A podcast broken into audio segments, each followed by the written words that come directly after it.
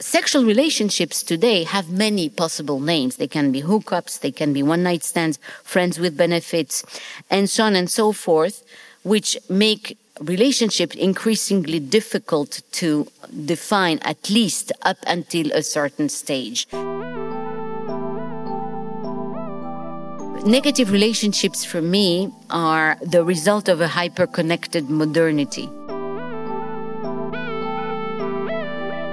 And so these negative relationships have fuzzy, unclear, undefined, and contested purposes, as I gave you examples of. They have no clear frame of meaning. Their frame is constantly negotiated and uh, contested by two people entering the relationship.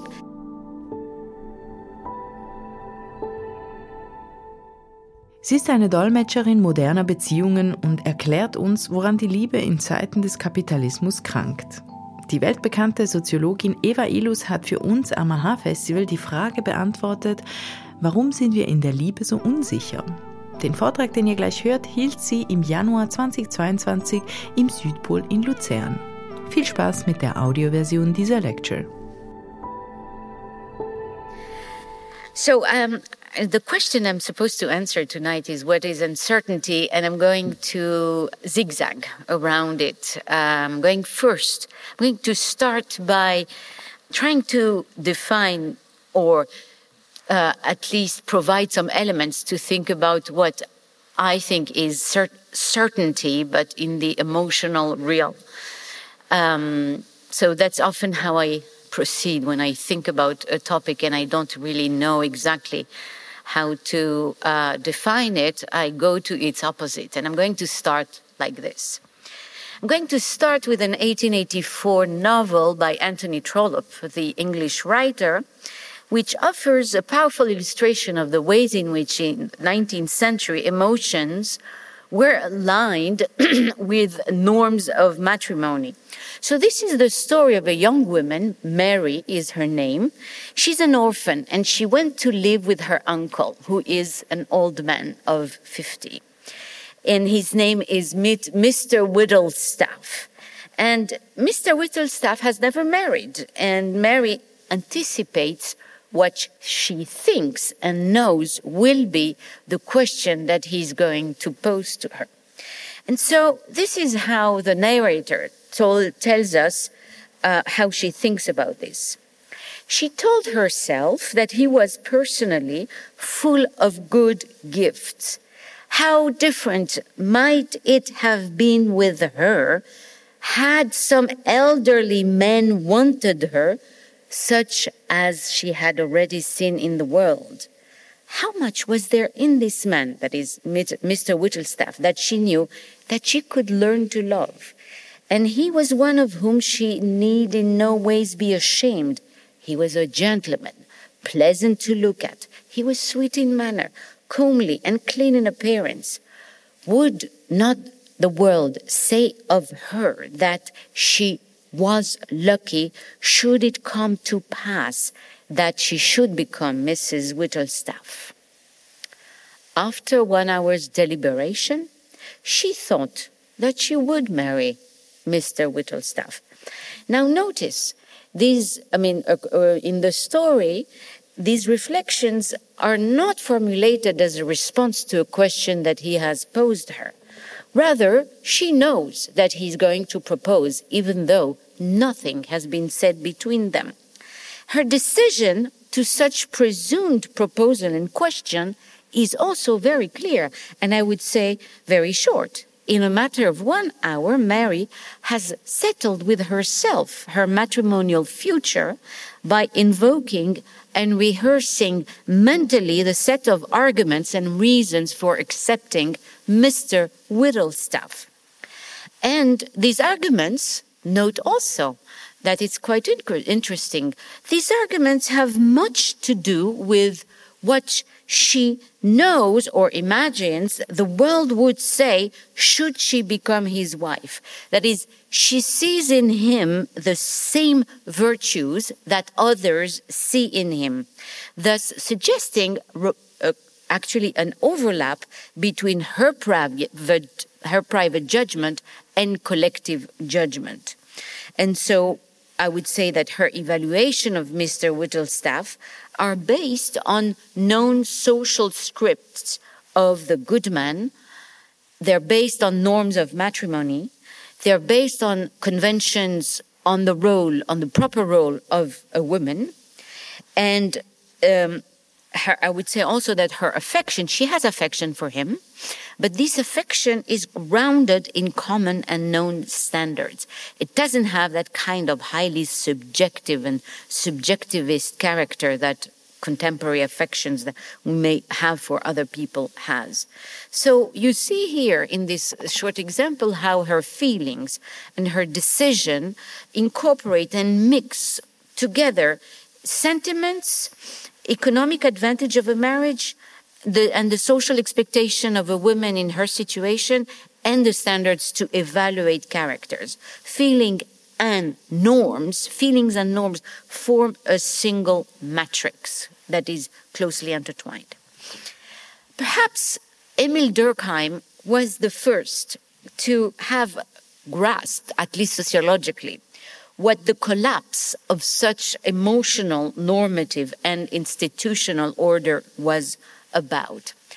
Infrequently noticed by sociologists is the extent to which Durkheim's very famous notion of anomy, anom, anomia, I don't know uh, how you say it in English, anomy, I think, in his much, much famed study of suicide, um, referred also to sexual and matrimonial desire. I mean, you know, Durkheim actually almost founded sociology by a study, uh, by showing that people committed suicide.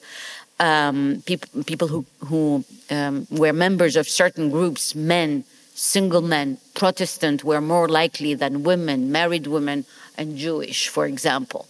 And that was really founding moment of sociology. But uh, sociologists have not noticed enough that what Durkheim called anomia, that is the fact that an individual is not connected enough to his group, which provokes him to commit suicide, presumably, also described a new form of desire. I quote Durkheim in his famous study, The Suicide. He says, though the married man's enjoyment is restricted it is assured of this. It is assured of this. And this certainty forms his mental foundation. And then he goes on and he says, the lot of the unmarried man is different.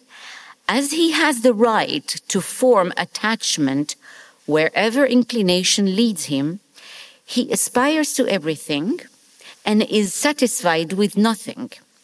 This morbid desire for the infinite, which everywhere accompanies anomy, may as readily assail this as any other part of his consciousness. When one is no longer checked, one becomes unable to check one's self. Beyond experienced pleasures, one senses and desires others if one happens to have exhausted the range of what is possible, one dreams of the impossible.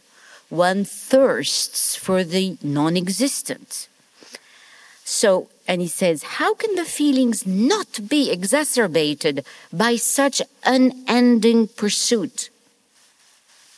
The humdrum existence of the bachelor suffices. New hopes constantly awake, only to be deceived, leaving a trail of weariness and disillusionment behind them. How can desire then become fixed, being uncertain that it can retain what it attracts? For the enemy is twofold, and this is critical. He says, For the enemy is twofold. Just as the person makes no definitive gift of himself, he has no definitive title to nothing. The uncertainty of the future plus his own indeterminateness therefore condemn him to constant change. The result of it all is a state of disturbance, agitation, and discontent, which inevitably increases the possibilities of suicide.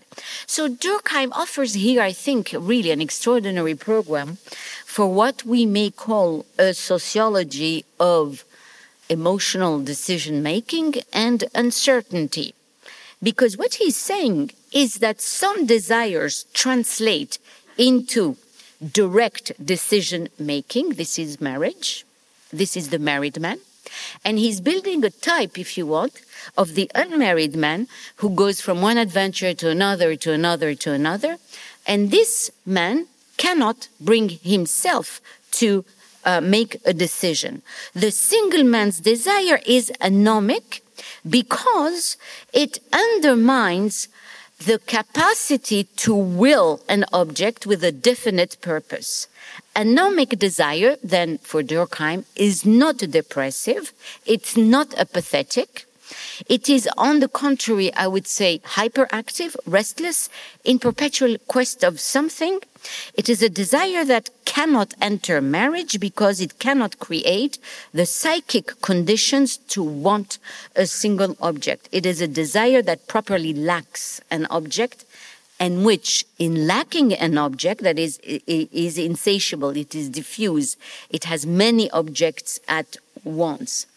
And so it creates a particular form of action, which I, which I would say is at one at the same time in perpetual motion, lacks an overarching purpose, and is almost structurally uncertain. That is, it cannot define what it's about, its aboutness, in other words. Um, so, um, uncertainty accumulation, motion, inability to imagine the future, all of these constitute the essence of what Durkheim views as anomic desire, unable to appropriate social norms and to identify with institutions. Sexual anomy is thus many things at once. It is an excess of desire. It is a form of desire that originates in the self itself, unmoored unattached uh, to social norms. It is, if you want, it derives from a subjectivity that takes itself as its own center and becomes therefore diffuse, vague, ambivalent, and purposeless because such subjectivity is unable to propel the subject toward or forward along a narrative and a normative and emotional path. And so if I wanted to, uh, uh, again, so this is why I talked about a zigzag. I started with something that looks to me like an emotional structure that um, um, has a great deal of certainty. I moved to something that seems to me like uh, uncertainty, or at least a sociology of laying the ground of what would be a sociology of uncertainty. And now I want to ask myself in a much more um, precise fashion what is certainty. Uh, what, what, I want to say is that I think that what Durkheim is doing in the example I gave you is that he's trying to articulate two grammars of social bond and of emotional desire. One, which is structured by certainty, and one which is structured by uncertainty. And the one that is structured by certainty is the one in which desire is not absent, but rather desire is organized through the fusion of economic interests, norms, matrimony, and gender roles. And um, uh, and so this is what I want to understand now. I want to understand uncertainty through certainty, and I want to understand better what is certainty. And uh, the way um, I want to understand uh, certainty is to understand it um, as the result of sociological processes. And I went back to the mechanism of courtship, what we call courtship. And I think that uh, we have not paid enough attention to the disappearance of courtship from uh, modern uh, relationships, contem- uh, contemporary sexual and romantic uh, relationships.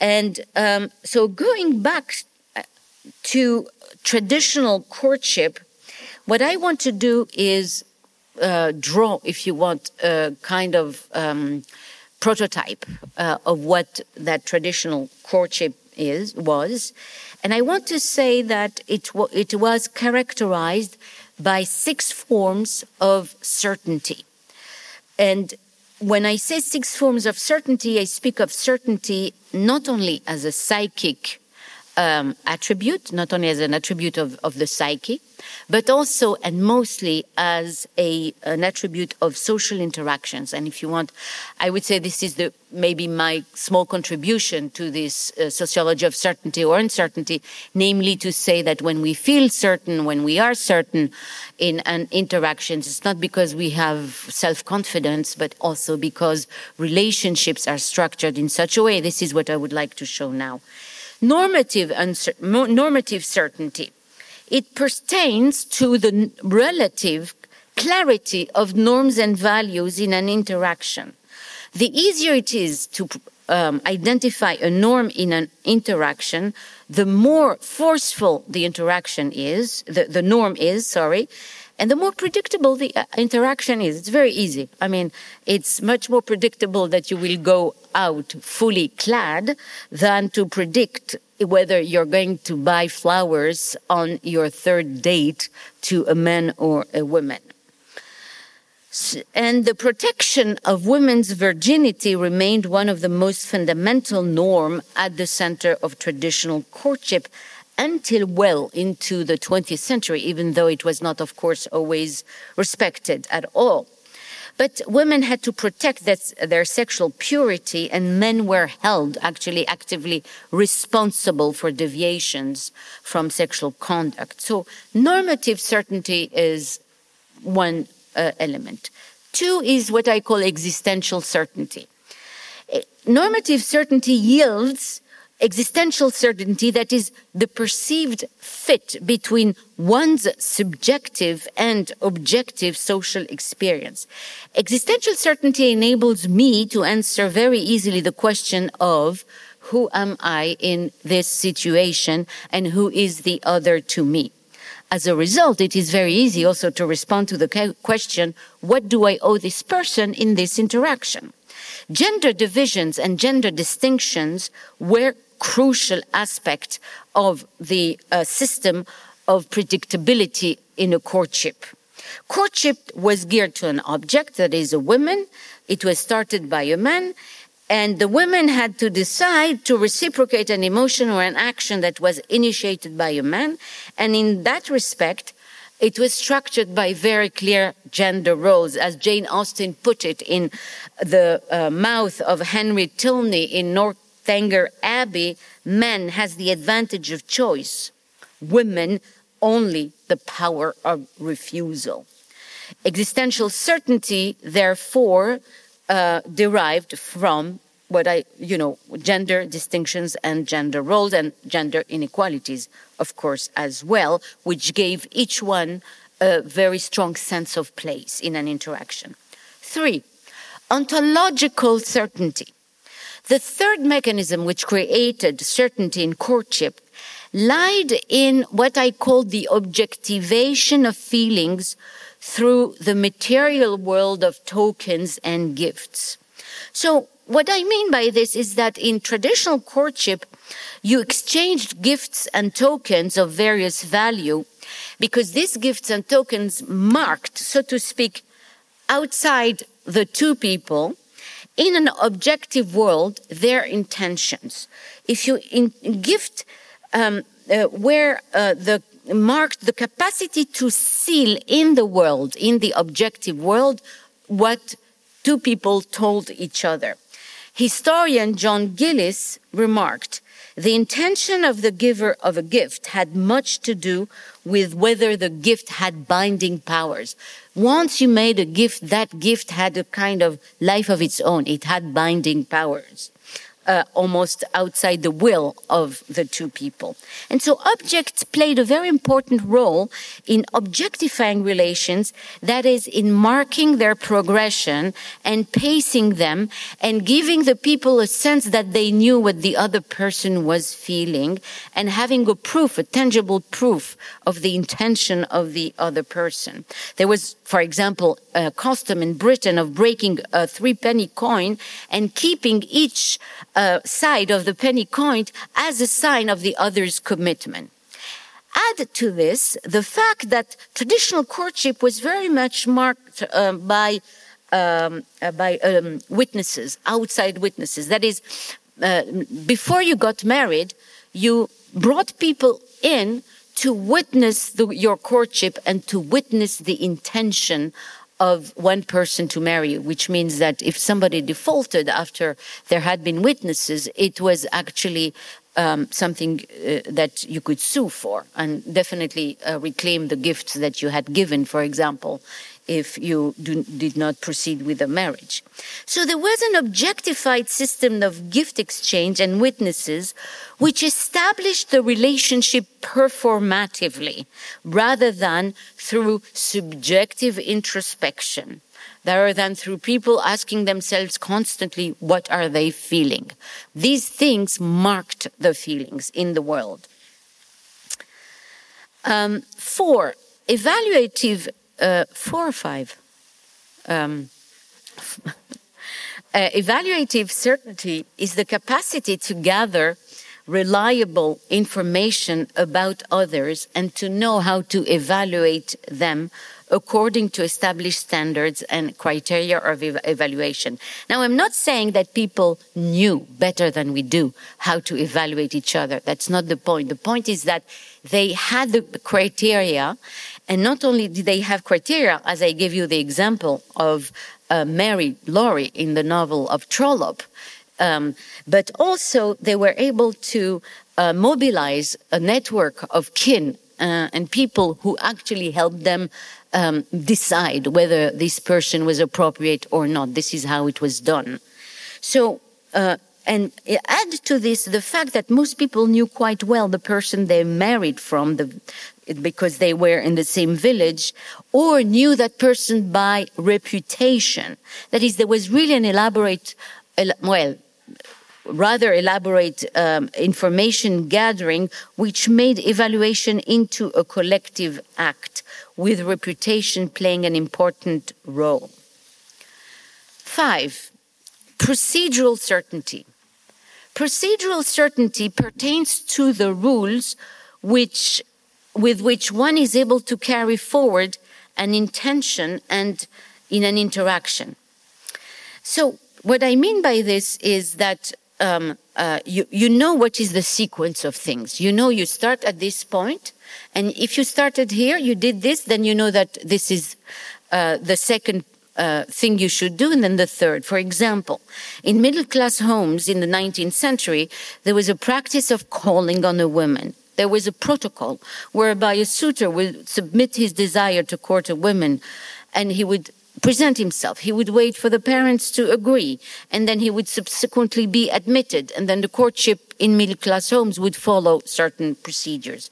So that means that there were rules and procedures which made the courtship have a kind of narrative structure courtship was in fact the experience of going through several stages so through several stages or sequences and it had this deep uh, um, uh, again narrative um, sense of uh, progression. You moved uh, step by step. And finally emotional certainty. Emotional certainty is uh, pertains to the fact that actors act as if they knew, uh, or at least expressed, the nature and intensity of their own emotions. And emotional certainty was often secured, actually, through a very uh, um, uh, through very striking characteristics of traditional courtship, which is that very often the man declares his love at the beginning of the courtship, and that in fact it is this declaration that starts the courtship. Uh, Calvin Lindley Rhone courted an African American school teacher in Texas. Um, she was named Lucia. And uh, his courtship took the form which many courtships took in starting as the as the confession of an emotion or a, revelation. This was uh, this was a standard trope of how he started a courtship. On May 1886, Calvin wrote to Lucia a letter which started a 19 months courtship and after which they got married. This is the first letter he writes. And he starts like this. The letter starts like this. Do you ever think of me? Miss Lucia, it is unnecessary to say, I love you with all my heart. Uh, this is how it starts. And so, in 19th century, in many 19th century uh, courtship, love was declared at the outset and was, in fact, the starting point of the interaction, which is why quite often the women in middle class uh, um, in, in middle classes, the women was in the position to decide whether or not to reciprocate.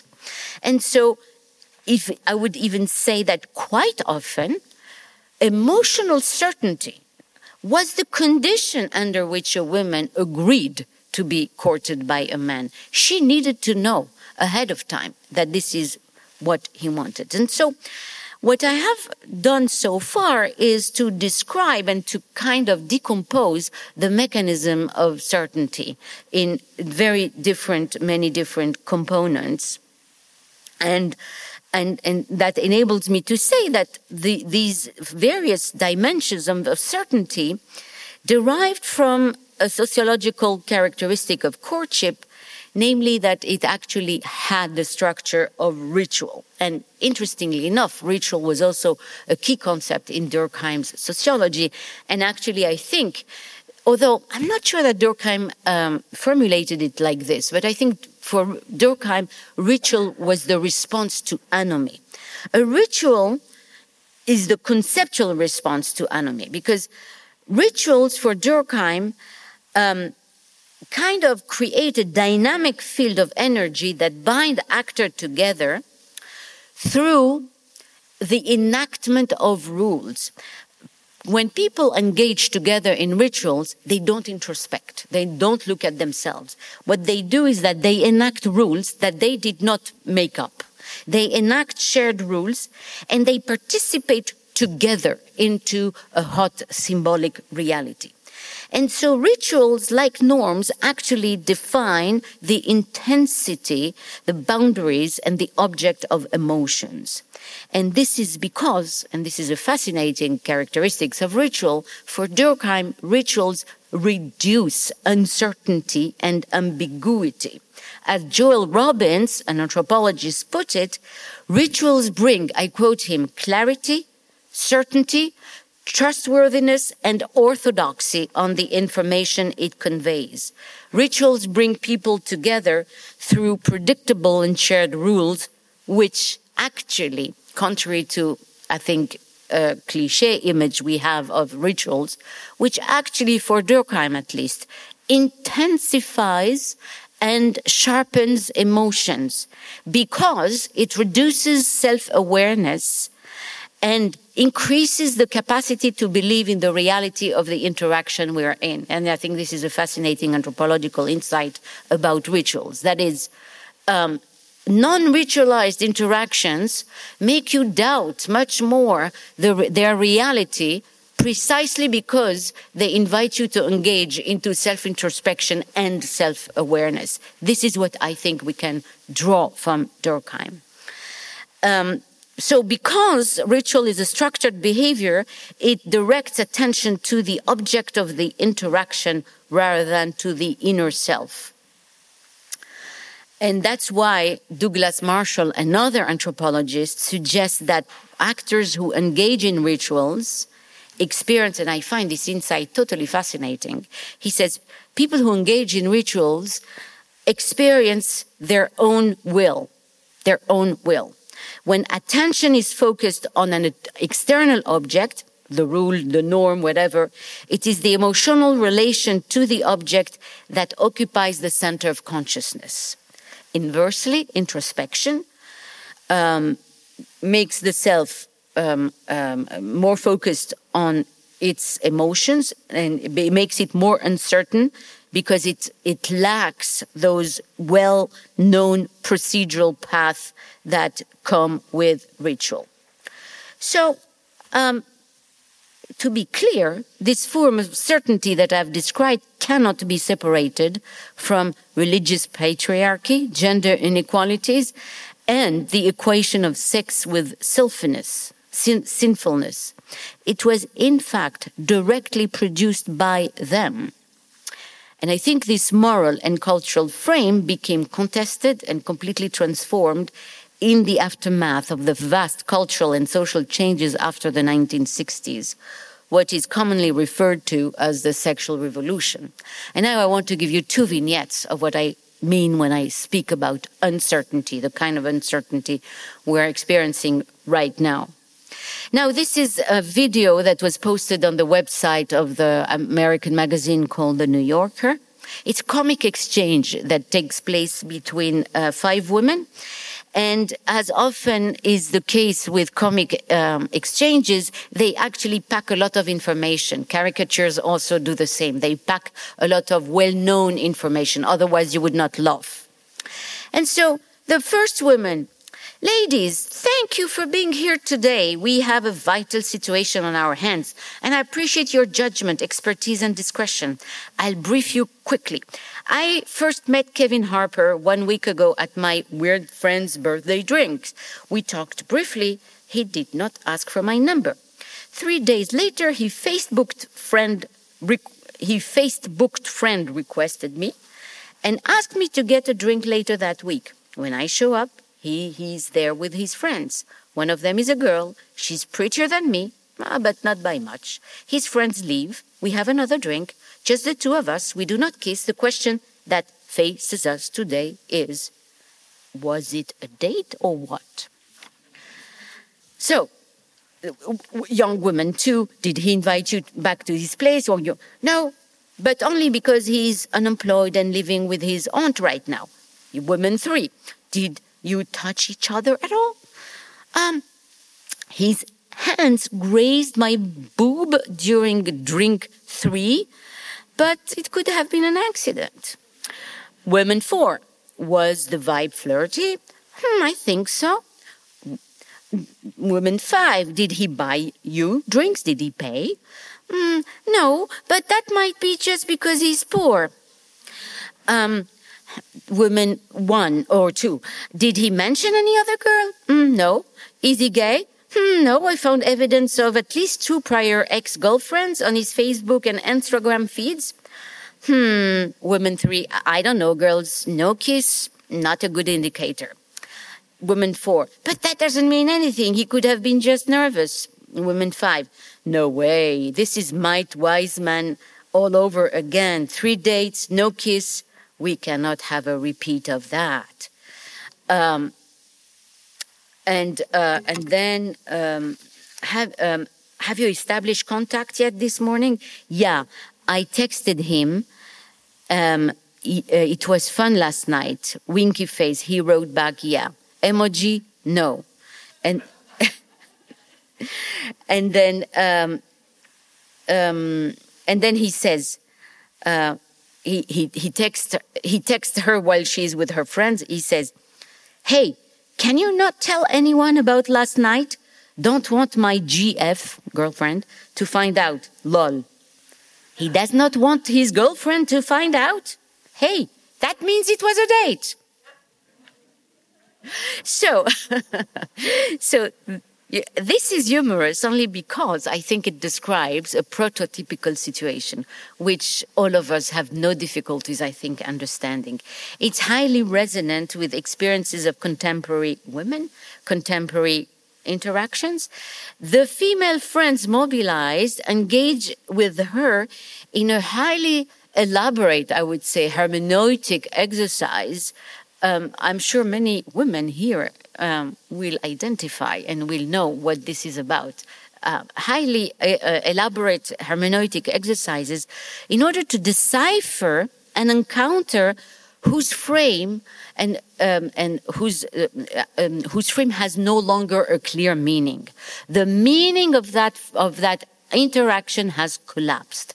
It's not clear anymore what means what. This is what this interaction uh, uh, means, and um, I think this is. Uh, um, one very important element to, re- to take away from this. And then let me give you a second anecdote uh, taken from a novel called The Big Love. It's a chick lit. It's called chick lit literature. It, you know, these are novels for women about relationships. And so the, Alison has a relationship with her boss or had a relationship with her boss. By the way, the novel doesn't think it's a problem at all. It was written a while back.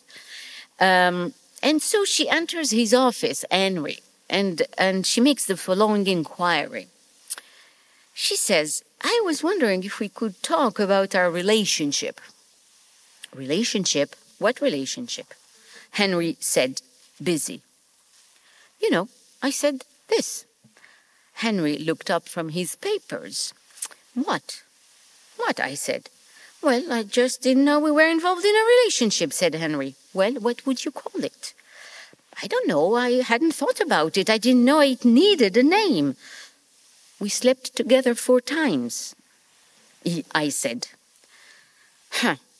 Okay, fine, I said. I have my answer. I headed for the door. And what answer is that? said Henry. Hmm, this is just a fuck, which is perfectly fine. I just wanted to know. I wouldn't call it that, Henry said. Then what would you call it? Well, it's a bit of fun. It's somewhere between just a fuck and a relationship. End of quote.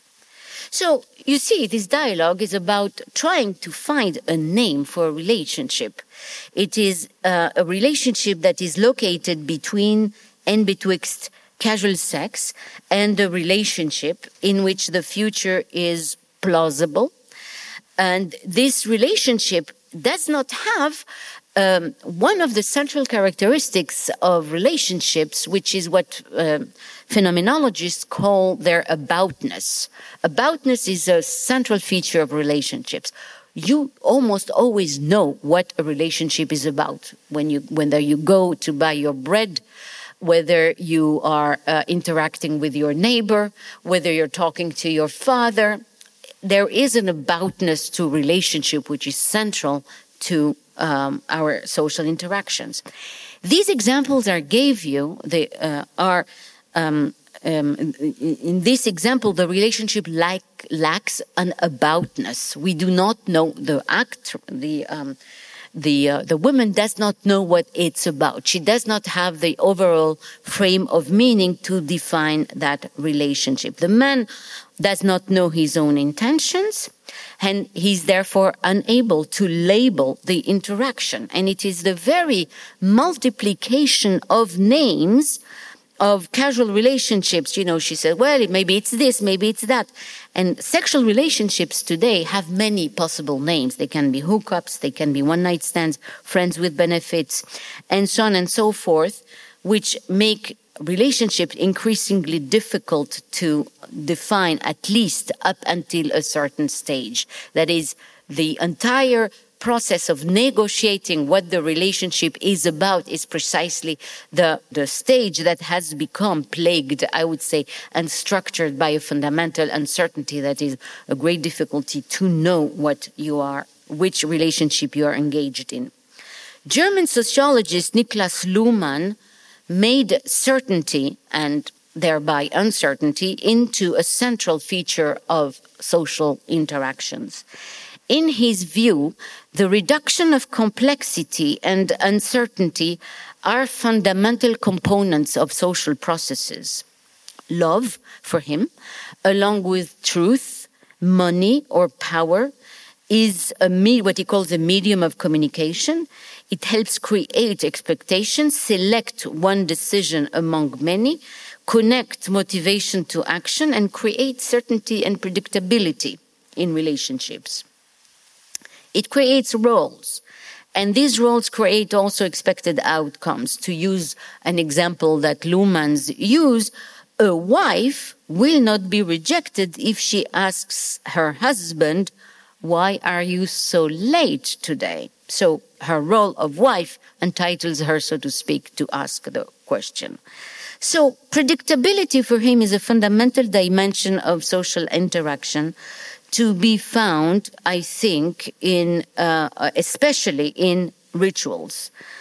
When when interactions are ritualized, and by the way, Luhmann was not interested in rituals, as far as I know, he did not write about rituals. But I suggest that when interactions are ritualized, they precisely are able to generate certainty about what the relationship is and what one's position in a relationship is and what the rules of conduct in such relationship should be. So certainty can be described as referring to a person's ability to describe, predict, and explain behavior within social situations. This is exactly what those five women that I uh, uh, quoted to you before are unable to do. They are unable to say what this is about and how she should behave. Conversely, we can also define uncertainty as unclear, ambiguous, contradictory cognitive constructions which cause, and all of these go along with uncertainty. So, um, you know, I, um, I have an elaborate explanation for this, but I'm not going to enter into the reasons why we have uh, actually entered an era of uncertainty, it, it, has, among other things, it has to do with profound transformations of sexuality that have to do with the separation of sexuality from matrimony and even from emotions. And so you have now three I would say, to use an expression from a French sociologist, you have really three regimes of action that are totally separate from each other the sexual, the emotional, and the matrimonial. And so this is what enables me, in fact, to formulate uh, the notion of negative relationship, which I have formulated by referring to philosophy Negative relationships for me are the result of a hyper-connected modernity. They're not when I say negative relationships, I don't mean something that comes from negative emotions and I don't mean loneliness. It's not at all what I mean. What I mean by a negative bond is that uh, these are relationships in which there are two characteristics. One is that people do not know anymore what they want. This is, this I take from Sartre's notion of indeterminateness. And you may recall that Durkheim himself spoke about the single man as having uh, indeterminate desire, that is a desire that has no real object.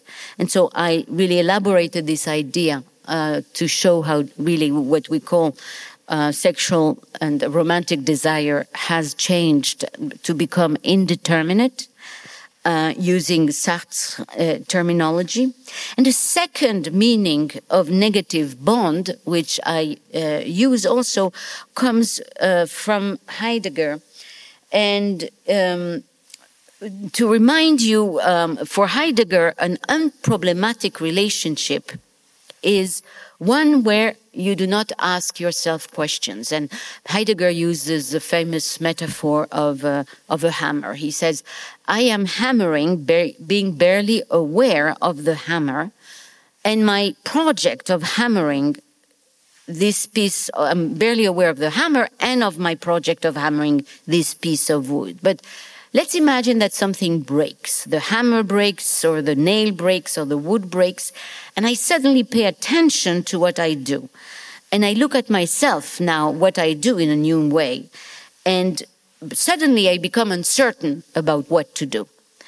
Um, so this is the second sense of negative for me. Uh, negative is not, uh, so the first meaning was uh, an, a relationship or desire in which I do not know what I want. And the second meaning is something breaks. I don't know what to do. something does not go the way it should. And so because of that, I now adopt this kind of reflexive um, um, attitude toward the relation, toward the relationship, and then so for Heidegger, what had been ready to hand flips into being present at hand. What was unproblematic becomes problematic. Where I knew the rules, now suddenly I ask myself, what are the rules? And so this for me is, um, uh, is really a new modality of social relationships which point to the indeterminateness of desire. They reveal that something is not quite working as it should. And so these negative relationships have fuzzy, unclear, undefined, and contested purposes, as I gave you examples of. They have no clear frame of meaning. Their meaning, uh, their frame is constantly negotiated and uh, contested by two people entering the relationship. And so I think that in the realm of love and sexuality, we have really moved from a world in which culture described the world thickly in with moral narratives with moral symbols. It prescribed behavior through hot meanings through do's and don'ts with well laid out plans of actions. To a modality of culture in which autonomy and freedom produce relatively weakly scripted fuzzy rules of interactions with unpredictable outcomes and in which these interactions, the sexual ones, have become relatively normless and up for grabs. So we have a shift from thick normativity to very thin normativity. And this is what I call negative bonds, bonds that are chaotic, that have multiple definitions and purposes, that are undeterminate, and that have become the site for uncertainty. Thank you. Danke, dass du diese Podcast-Episode gehört hast. Ich hoffe, sie hat dir gefallen und du konntest etwas Neues erfahren und lernen. Und wenn du schon mal da bist, lass uns doch eine Bewertung oder ein paar Sternchen da. Das würde uns sehr helfen. Und wenn du mehr Vorträge vom AHA-Festival hören willst, abonniere diesen Podcast und folge uns auf Instagram und Facebook. Auch über Feedback freuen wir uns sehr. Schreib uns eine Mail an am.ah-festival.ch. Aha, ein Podcast für Wissen ist eine Zusammenarbeit von Christoph Fellmann und mir, Anna Matjaschewitsch. Mitproduziert und komponiert hat Nikola Milos Misic.